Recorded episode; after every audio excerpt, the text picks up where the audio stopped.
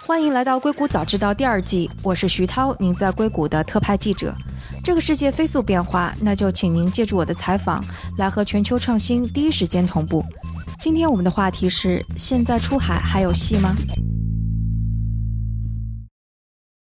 前几年硬件出海还是很火的，代表性的大概是 Accelerator 这样的一个硬件孵化器，他们会把三个月的孵化放在深圳，然后 Demo Day 是回到旧金山。很多深圳的创业者和生产商也会到美国来参加，包括 CES 在内的大大小小的展会。应该说，依托中国制造业的优势，这里边的机会还是蛮大的。但今年一个不太一样的背景就是贸易战。那在这样的大环境下，有哪些机会？然后以及这些机会又会发生一些什么样的变化？关于这个问题，我们今天是请来了两位一直在关注硬件出海方面的嘉宾，一位是丁教，他是硅谷早知道第一季时候做过嘉宾的。然后也来讲过硅谷硬件创业的趋势，本身也一直在做这方面的投资。Hello，丁教，欢迎做客硅谷早知道。你好，徐涛，很高兴又来到了这个节目。啊，然后另外一位是众筹平台 Indiegogo 亚洲市场总裁左骁，他也是在硬件出海领域有非常多的经验。Hello，左骁。你好，徐涛，各位观众朋友，大家好。其实硬件出海或者硬件创业前几年真的是还蛮火的，但是其实这个趋势出来也没有多长时间。所以丁教，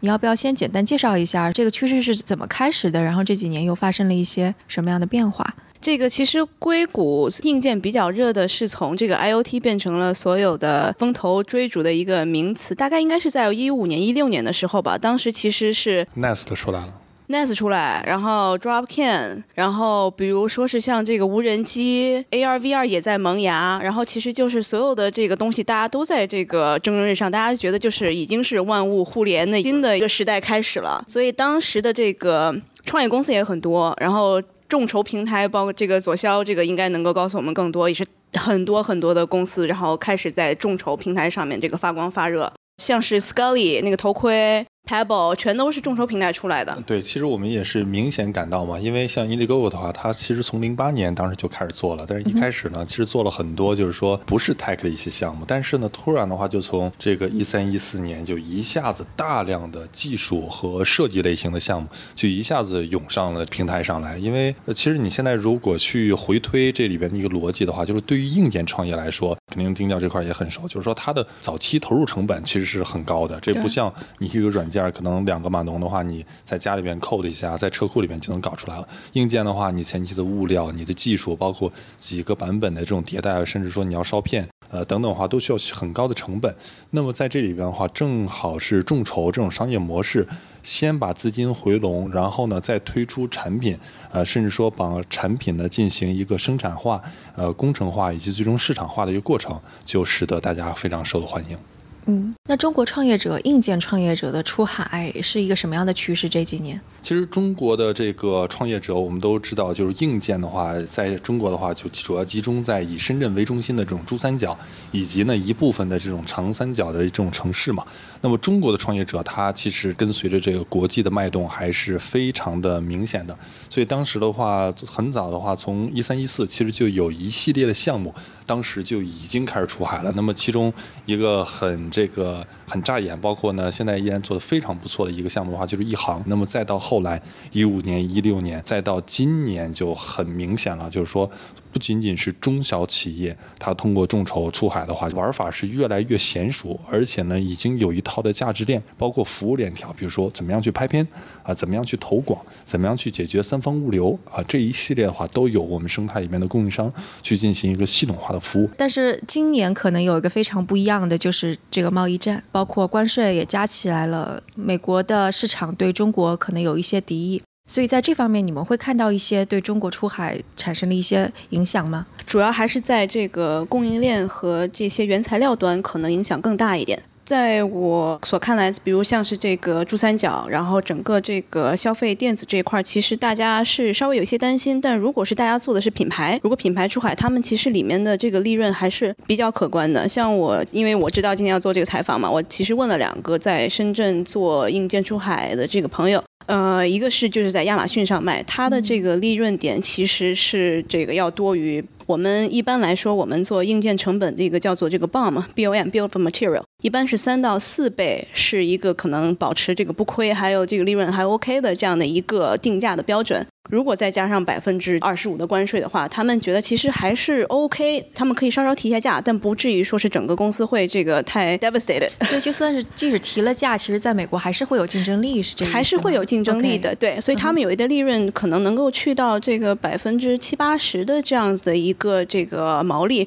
所以他们其实是还是有利润在里面。那其实是可能就会度过一段比较艰苦的这个时间，然后他们其实整个大的一个这个情绪还是比较稳定的吧。整个他们这样的一个这个社群里面，然后另外其实。不是说所有的品类现在都被规定了，所以很多有一些没有被规定的品类，大家还是蛮开心的，开始在做。另外有几个不同的一些策略是，可能先和一些台湾厂商在合作，或者是跟一些这种越南厂商在合作，把一些这个风险先分散一下，曲线救国，对对是这样子。因为他们现在还没有看到马上的风险和危险，OK，但是他们可能也在慢慢的在未来的可能一年的两年，先把这个计划先做好。所以就相当于是在。在美国看来，出口国就已经不是大陆了，而是东南亚的国家或者台湾。有可能，因为我也有一些知道的一些这个小的，可能不太不合法的东西，有一些人会改一些这种这运输的这种货号啊，或者然后把它这个归到其他的一些品类下面，是不会被收这个关税的。这样有一些人也都在做。我有一个朋友，他的投资的一个项目是 比较惨的。他们本来自己的这个模具是在美国做的，因为刚刚开始觉得这个可能比较成熟了，想要放到中国去把模具整个运到中国了，就刚好贸易战就开始了，所以中国收他了百分之二十五，然后整个反过来这边美国又开始收税，然后美国又收百分之二十五，整个公司就马上就要快挂了，就是这种。哦，所以就就是他就是一个贸易战的直接受害者。对，没错，是这样子的。嗯，OK，左潇，你看到。到的呢？贸易战对你们 Indiegogo 平台上这些中国出海企业的影响？我觉得刚才首先我说听到这个说的这些案例的话，其实都是真真实实的这个在发生的事情。其实真的贸易战对于一些人来说的话是灾难，对于一些人来说的话，它反而是福音。为什么讲呢？其实伴随着贸易战的话，我不知道大家可能最近也知道这个万国邮政，美国已经推出了这个系统。其实对于很多在中国传统搞这种就是说很普通的这种消费品的这种外贸的话，这些商家的话，绝对是致命打击。因为这种补贴的这种措施已经消失了，但恰恰是由于，哎，能够解释一下吗？我想可能不是所有的听众都会明白。其实万万国邮政系统呢，是整个国际的这个各国的邮政局他们缔结的这样的一个相当于是一个条约吧。那么也就是说，这种贫困的国家，像发达地区国家的话，他去邮一个小包，或者说邮一些信，那么他们会得到，其实相当于他的计算的这个呃 formula 里边的话，相当于得到了发达国家的它的一种补贴。那么反而这个像富裕的国家，像比较贫穷的国家，它可能比如说像非洲啊这样一些地方，它寄的话，这个它当地的话就会去吸收一部分的这种成本。那么中国传统来说的话，就一直在万国邮政联盟里边的话，它还是属于这种就几十年前当时的那种定位的水准。所以的话，你会发现在大量的浙江、福建以及广东很多的这种，你会在 Wish。啊，这些平台上，甚至很多种海外的一些电商网站，你会发现一美金、两美金，然后你可以买一个，呃，比如说这种充电插呀，或者说一个呃小的一个物件啊。但这种成本的话，其实你会发现在亚马逊上你绝对不可能找到。其实这里边的原因就是因为什么呢？一方面本身产品便宜，另外一方面的话，邮费几近都被美国的邮政局补贴了。但是自从特朗普把这条路一断，那么油费上涨，那这个时候的话，它价格就没有竞争力了。那么打这个玩法的这些卖家就会死掉。嗯嗯。然后你刚刚说的说，对一些是灾难，另外一些是福音，这怎么说呢？呃，对，呃，因为就像我刚才说的，美国的消费者呢，他是非常苛刻的，呃，但是同时呢，他也是非常愿意为价值、为品牌去买单的。所以，你像我们 Indigo 很多的客户啊，包括我这边接触的国内，呃，有非常多的这种有明显品牌优势，包括已经树立起自己品牌的一些产品方，其实他们对于这个贸易战加税的这种事情，那那你想加就加呗，因为。本身它的产品利润够，对呀，利润足够。那么我可以完全把这部分加起来的话，直接转嫁给我的消费者，没有问题。为什么呢？我的品牌是稀缺的，就独此一份儿。那么我的产品是稀缺的，就独此一份儿。那么同时呢，我的用户跟我是有一个非常强的一个品牌关联性，有一个这种忠诚度在里边。那么我加多少？加个十几二十美金，甚至加个四五十美金，呃都没有什么问题。那像呃我们知道，在我们平台上表现非常好的这个 Segway 这个平衡车，无论是它新出的这种脚踏式的这种平衡车，包括它自己的这种 Go Car，它其实都是在这个贸易战之后的这这个十一月的话，它加了很多的这个价格，那么依然没有影响到它美国的销售。那么同时还有像我们现在这个出门问问也是我们的客户，那么他卖的这个智能手表啊，这个 Take Watch 依然在海外的话是大卖，呃，所以的话我们就非常明显看到，这样的话正好通过贸易战把一些这种劣币它给。清除出去了，反而让我们的良币啊比较好的这些品牌方的话，真正能够这个独树一帜。所以，其实就对于你们而言，你们观察到的，其实贸易战是敦促我们国家的这些企业进行一个类似于升级也好，更加重视品牌的这样的一个过程。对，我觉得其实是这样子的。其实对于我们这个国内的一些企业来说，是一个好的转型的机会。对他们能够更加这个注重产品和品牌，不像是以前我们只帮着代工。以现在很多的企业慢慢已经开始成熟了，像是这个我们这个接触到的很多想在 indiego 上众筹的这样的这个企业，他们一向都是这个做代工 ODM 出身的，但是现在也慢慢的在往品牌方面在走，在想各种办法，能够我们怎么样能够把公司带到下一个这个阶段。对，说的非常对。而且呢，我其实因为我是每隔一个月会在国内，包括在美国的话，这分别工作生活一个月。那这边我的感受是非常明显，尤其是进入这个二零一八年的下半年，呃，中国的各种厂商、呃制造商、呃产品方，其实来找我们的会非常多，我们几乎是应接不暇。那么其中的话，很大的一部分呢，其实是中国的传统的制造业的工厂。呃，那么这里边的话，其实就又引出了呃我们本身平台，包括我自己在二零一九年会非常注视的一个模式，就是 F to C 啊，怎么样的话从工厂直接到消费者？那这个其实是中 F to C 就是 factory 对 factory to consumer 对，因为中国的工厂真的是在这个漫长的之前二十年的这个国际供应链条里边的话，现在已经是被压榨到微笑曲线的里边最底端，呃，它可能有个百分之五到十的这样的一个利润的话，它就做。但是呢，在目前整个中国和美元汇率这种快速波动，而且呢，再加上这种关税快速上涨的这样情况下呢，他自己的这个生存空间已经被压迫到一个生死存亡的这样的一个关头了。那么在这里边的话，很多很有远见卓识的一些呃这个企业家，包括这种产品方，就会想：我既然有这么强的制造能力，我既然有这么强的质控，包括供应链的能力，那为什么我不能向微笑曲线的两边去攀爬呢？那么一边的话，肯定就是 R&D。那么其实，在产品的领域的话，其实就是你的 ID 设计、你的产品定义能力。那么这方面呢，又可以通过我们 Indiegogo 后台巨量的数据，包括我们在整个产业里边的经验，会告诉他2019年有哪几个品类会火。那么可能同一个产品，比如说呃现在很火的，在美国也是家家都在用的这种升降桌啊，这种产品里边现在还有哪些缺陷？你可以去补哪些功能？那么这样的话，你可以实现在美国同质化的这种产品里边的话，你去进行切入。那么往另微笑曲线的另外一端攀爬呢，就是往 distribution、往分销、往 marketing、sales 这方面你去走。那么就是你如何工厂直抵。美国的一些消费终端，那无论你是通过众筹的方式的话，把品牌直接啊贴近你的最终的用户，还是呢直接能够进入一些美国的大型的主流的一些这种分销渠道，来实现呢你最终的一个放量。呃，中国有非常多的呃好的企业的话，现在正在探索呃这些步骤，而且在我们平台上其实已经有好几个品牌，恰恰就是这样的一些工厂的一个很好的转型的代表。所以这样看起来，就是因为美国或者特朗普想要做的是把制造业重新引回到美国来，但他要做的这个似乎要比中国这个面临的这种挑战要大多了。中国可能是不是做品牌啊，或者刚刚你说的分销，其实要比再重新引入一整套的制造业。要容易一些的，你非说的非常对。其实对于美国来说，它目前制造业面临的最大的问题的话，它其实技术都是有的，但是对于制造业这样的一个很重要的一个 sector 来说的话，其实人才是很关键的。那么经过这么十多年、二十年，其实世界上最主要。的熟练的产业工人，包括整个产业的制造链条，基本都集中在中国了。可能珠三角、长三角这块儿，他能把一家企业带回去，这是容易的。但是他要把上上下游十几家甚至上百家企业，基本上手机肯定就上百家的这种供应链条，智能硬件十几家的供应链条全都移回去，这个是太难太难了。对，因为整个消费电子它是非常的注重这个所有的供应链的一个生态系统的。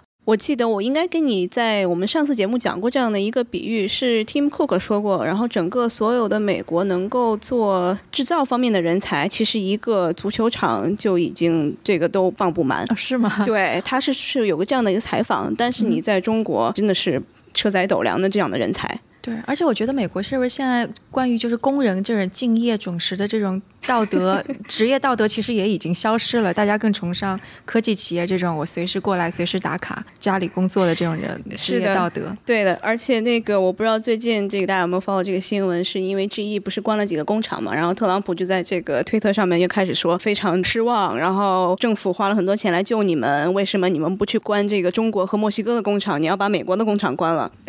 所以其实这就能看到一个产业它真正形成了一个地域优势之后的话，它其实这个在变迁。或者搬迁那是非常难的。对，对于企业来说，那肯定是我哪个地方利益最大化，或者是我能够这个，那我就关哪里嘛，对吧？要不然，对于企业来说，它是这个，如果是有政策导向，它也其实到不了能够让他们起死回生的那个状态。嗯，对。那那你们看到，因为就美国肯定有它的挑战，那中国你看到这些企业想要转型的时候遇到的几个挑战在哪里？然后以及他们船，不管是大船小船，他们掉头是不是能够掉的那么快？这里边的话，其实就引出我之前可能我们刚才有聊到的，就是三种创新嘛。就第一种的话属于技术性的创新，第二种的话属于产品性的创新，第三种的话则是属于这种品牌市场的创新。那么其实中国企业的话，目前呢在应用型的技术方面的话，其实这方面的话创新能力是非常强的。嗯，那在我们平台上能够看到这种，我们管它叫 second screen，就是说真的是，就是说你笔记本电脑平时我们用的都真的一个小屏幕很难，但是它能够做成一个抽拉式的。第二的第二个这个屏幕啊，这个的话产品型的创新做的也哦，你说这个已经开始有产品出来了，已经卖了两百多万美金了。这个是对深圳的一个非常智能创新的公司，对 Winpark 它这样的一个品牌。那么整个公司的话，其实也就三十多人，呃，然后就在南山区。但是呢，它能有这么创新的一个产品出来，获得了欧美市场这个巨大的一个成功。而且我们预计的话，它之后可能还会再继续增长个百分之三十到四十。这个筹款额，那像这种的话，就属于技术型创新跟产品型创新的一个融合。那么刚才我们还提到，像这种 TicWatch 啊，这种智能型的手表，李总他们这个专门是从谷歌出来之后的话，现在在北京啊做的非常棒的这个手表，我也是这个对这个产品的忠实用户。知道，对对对，像这种的话也是属于很好的技术型创新，包括产品型创新。但是其实大多数我们可以看到，百分之九十九目前的中国的生产厂家，包括产品企业，它其实最难的恰恰是品牌创新，因为品牌创新这边鸿沟就非常多了。你说我技术产品搞不定。中国有大量的技术和产品人才，但是呢，能通晓这个外语，并且呢，在国外的文化里边，因为这个卖产品或者说市场化，它完全是跟这个用户的一种对话。给用户讲一个这个使用场景之下你使用的故事，以及如何能够给你带来相应的价值。那在这里边就需要你对于这个文化以及国外通过哪些通路进入这些渠道，以及方方面面的这个法律啊、规则呀、这个等等这些的话，就需要这种综合性的人才。而这种人才其实是现在呃中国我们这边很多产品方非常稀缺的。那么目前的话，可能我知道的能够成功的独立运营这样的海外出海品牌的公司，其实真的为数不多。对，我记得这个应该你采访过那个一加吧？对，我采访过对对对，我觉得一加是一个非常好的一个代表。他们其实在这个手机领域已经摸爬滚打了非常多年了，而且我看最近刚刚和这个 T-Mobile 签了一个很大的这个协议，然后中兴和华为没有进入的这个主流的运营商，他们进入了。我觉得这也是我们的一个很好的势头，在慢慢在开始了。嗯，我觉得他们也是一个例子，就是他们没有去做当时看起来能够很轻易成功的一件事情，而是选择了一条更加难的路。然后这个我们之前节目也做过，所以大家如果想听的话，可以回过头去听这一期。然后包括出门问问的李志飞李总，他也 讲过说他怎么做选择的，也可以回过头去听一下。对，其实是有很多这样的这个中国企业家出海的故事，我们可以这个后面慢慢再挖掘。对，嗯、对，因为这个在两边，像跟索教一样，我其实也是在中国和深圳这个国内两边跑的比较多。其实看到不少的好的这样的这个中国的创业者，然后想要往这个海外来不断的树立自己的品牌，然后打开自己的市场。我记得我应该跟这个徐涛聊过这个话题。我最早是在那个 Pebble 的创始人，他卖掉了他的这个公司之后，跟他喝过一次咖啡，跟他聊过这个事情。因为 Pebble 最后是二十八个 million 两千八百万，然后是被那个菲比收购了，其实并不是一个非常好的一个退出。对，然后我们聊的时候，他刚刚是还没加入这个 YC 之前，这个他跟我说，其实他更想要希望能够帮着中国的硬件出海。其实他是也在这么说，当把自己的做了很多次众筹之后，然后自己也非常有一段时间是非常有名的这样的一个，已经是旗舰的这样的一个手表的品牌了嘛，就是智能手表的品牌当。时他真的是炙手可热，所有的旧金山湾区的会议几乎都会去请他。对对对，但是他其实是在做了能够有三四代产品吧，我具体我不太呃确定。然后之后说出了这样的话，说我能够如果能够帮助中国的品牌来出海的话，那其实是他觉得是对整个这个硬件的这个领域是非常好的一件事情。对了，那个之前好像跟左骁就是也会聊到说，中国企业在出海大潮当中现在是属于什么阶段？就当你说什么阶段的时候，这是什么意思？以及的确是什么阶段？对，其实中国的企业家希望出海这个时间真的很久了。我们其实如果回顾整个之前二十年的话，其实中国的企业家出海当时集中其实有几波。改革开放之后的话，差不多八十年代的话，当时就有过几次。然后后来到了九十年代、两千年初的话，其实当时我记得最著名的一件事，当后来吴晓波先生也在这个《激荡三十年》里边有写过这个案例，就是当时这个 TCL 的李东生先生，然后当时的话收购 Thomson 这一代的企业家，其实是为我们民族工业的这个出海的话，当时趟了第一波浪。当然呢，这边的话也是这个呃有所得，同时的话也有所悟。那么后来呢，到了这个差不多一零年后期呢，又有这么一波。那么这波的话，就像我们刚才这个呃有聊到的一批，像这个啊大疆企业啊，包括像这个亿航啊，包括一系列的这种智能硬件企业，就呼呼都出海。当然，这个就是以这个珠三角智能这个电子产业链的这些为代表了。那么我们后来发现呢，从一八年开始，我们现在的话应该是迎来了出海的第三波浪。那么这第三波浪的话，跟前两波的话有很大的不同，因为大家的话慢慢开始觉醒，大家发现制造业的这个产品和技术啊、是一方面，呃，以及呢大家的现在的话资金也都有了，也都比较雄厚了，不像之前那样捉襟见肘了。但是的话，现在的话完全就是一个思维，因为我们都知道，其实现在最值钱的就是你的脑力，就是我们的经验。那么如何去避开一些坑，避开一些雷，怎么样能快速出海，这就是非常关键的。所以我们看到第三波浪的话，有几个特点。呃，可能我能总结成三个特点吧。第一个特点呢，就是智能型企业，尤其是以人工智能、软加硬这样的一些企业和产品啊、非常多了。就类似于出门问问这种吧。哎，对对对，它是属于这里边的非常的明星的代表。那么第二类企业的话，是属于本身在中国有母公司，那么它在海外的话有一个独立的子品牌，也就是跟它在国内的市场呢互不干扰，但是呢又能够把它在国内的一些制造业的技术和产品的实力呢，能够投射到海外市场。那么它在海外的话又有独立的团队啊、去运营。这个有例子吗？呃，这个的话其实是有一些案例的，但是可能我在这边儿呃也不太方便去说因为呃，它涉及到这个某些公司它自己的一些独特的战略。嗯但其实的话，这些还真为数不少。那么其实我们也可以发掘一些我们在后面的这个合作的一些节目，我们一起没错在跟这个嘉宾慢慢来发掘这些故事到时。候可以做一些这好啊个，经得他们同意的话，到时候可以做一些对。对，他们来讲。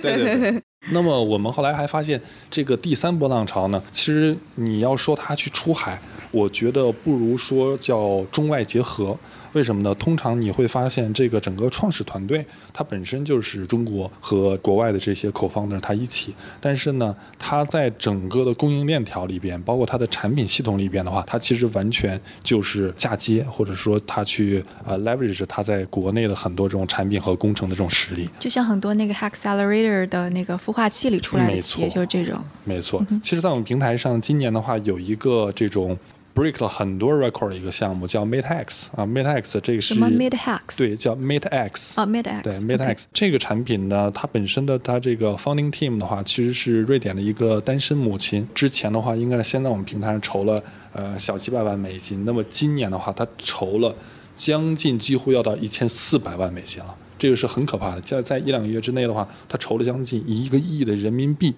啊，它做什么呢？它其实就是做的啊电动自行车。坐电动车？哎，坐电动自行车。瑞典的。对，坐电动自行车。那么其实很多人就会问，为什么一个坐电动自行车的中国有那么多的电动自行车企业，对不对？满大街都在跑的，为什么它不能一两个月之内做一个亿？为什么这款产品就如此独特？其实你会发现，这些产品的背后，在真正的产品的生产制造上，依然是在中国。那这个其实就是我觉得是一个，我觉得让人很能引发深思的，就是说。真正在国外很多打响了这个第一炮的产品，或者说有很强的品牌带动力的产品，它往往是市场端是国外的人在把控，而生产制造端其实是国内的人在努力。所以你是说这个瑞典的单亲妈妈她就是特别会营销是吗？我觉得任何的营销它背后呢都是在给用户讲一个故事，而这些故事一定是基于文化和场景的。那么这些恰恰是现在我只能说是国内企业和团队的。短板，嗯，明白。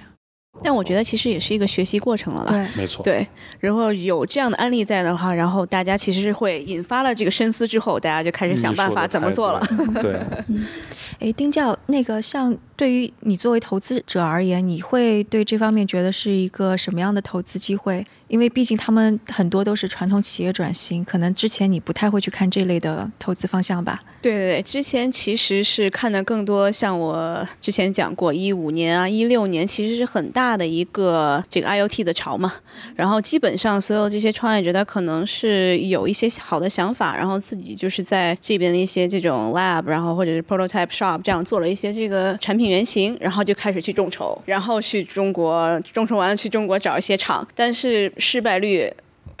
可能达到百分之九十多，其实是一个很难的一个流程吧，因为你让回报也是对，因为没有硬件背景的人去做硬件，其实是九死一生的。对，所以为什么我呃现在非常看好这个出海的潮，是因为我们把硬件这个坎儿，这些公司是已经过了的，然后让他们怎么样去海外做好他们的这个市场，做好他们的品牌这一块儿，这个软实力其实是我们呃中国其实慢慢已经有一些品牌出来了，是一些经验是积累了。我觉得相比要把这些创业者在硅谷的，我们让扶植他们，然后去中国做生产，然后学这些 know how，我觉得可能中国出海品牌会更更胜一筹。所以现在就相当于是又是一个大的机会，对于是一个大的机会来。对，像我们这个从 PC，然后移动，然后到现在，我们其实看到是万物互联，所有的东西，不管是你的牙刷，还是你的，比如说是你坐垫，然后所有东西其实将来都可以连在一起。这个就是另外的一个大潮慢慢在起来，而且不像是以前可能一开始所有的这个模组啊，所有的这些这个供应链是非常不成熟的，但是经过了所有的手机移动，然后整个其实。其实这些供应链也更加成熟了，而且他们的这个利用程度和这个好的怎么样说呢？整个生态系统就更加的完善，对于创业者来说门槛也会更低一些。嗯哼，那今天就非常感谢丁教跟左潇做客硅谷早知道，谢谢徐涛。好，非常谢谢你，徐涛。大家如果有什么想法或者评论，请给我们留言，或者在读者群中进行讨论。加入读者群的方法是添加克星电台的微信号，由克星电台小助手拉您入群。微信号是克星电台的拼音全拼 k e x i n d i a n t a i。如果觉得节目对您有启发，也请转发给您一两位朋友们，让他们也听到这档节目。或者在您所使用的音频平台上给我们点赞打星，这样都能够帮助更多的用户收听到我们。那我们下次节目再见。